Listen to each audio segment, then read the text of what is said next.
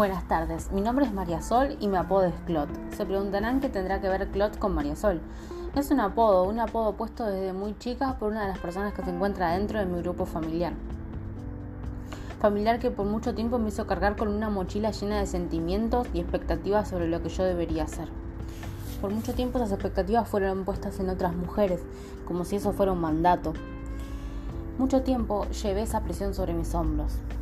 Desde muy chica quise ser parte de las Fuerzas Armadas. Me entusiasmaba mucho la idea de poder ayudar y servir a la comunidad. Realicé el proceso de selección, llegué a las últimas instancias y no quedé seleccionada por no tener una persona cercana que me pudiera padrinar en dicho proceso. En ese momento yo sentía que no había otra profesión que me gustara como esa, así que seguí mi vida, dedicándole tiempo solo al trabajo. Por supuesto siempre cargando con esa mochila llena de expectativas sobre lo que iba a hacer. Era una constante en mi cabeza esa vocecita familiar que me decía que era lo que iba a hacer de mi vida. Todos esos versos, esos que reflejaban solo lo material o la plata como importante, como si solo dedicarse a trabajar fuera hacerte menos humano. El tema cada vez se ponía más incómodo y la presión por elegir una carrera era cada vez más sofocante para mí.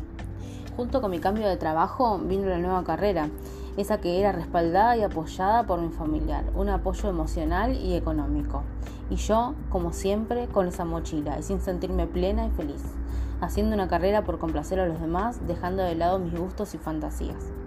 Luego de un año probado sin muchas complicaciones en lo relacionado a la carrera, ya que no me resultaba difícil, pasé por un brote, el cual estalló cuando me di cuenta que no estaba haciendo nada por mí ni para mí, sino que hacía las cosas por los demás, estaba haciendo lo que los demás querían que yo fuera. Luego de algunos meses conocí a Mónica, una psicóloga, la cual me ayudó muchísimo desde encontrar mi paz, mis hobbies, mis intereses, hasta decidirme a comenzar un nuevo camino en una carrera que yo misma había elegido, maestra jardinera. Hoy en día estoy terminando mi segundo año de la carrera del profesorado de educación inicial, en la cual me va muy bien, pero por sobre todo hago lo que a mí me hace feliz. Como siempre digo, hay que hacer más de eso que nos hace feliz.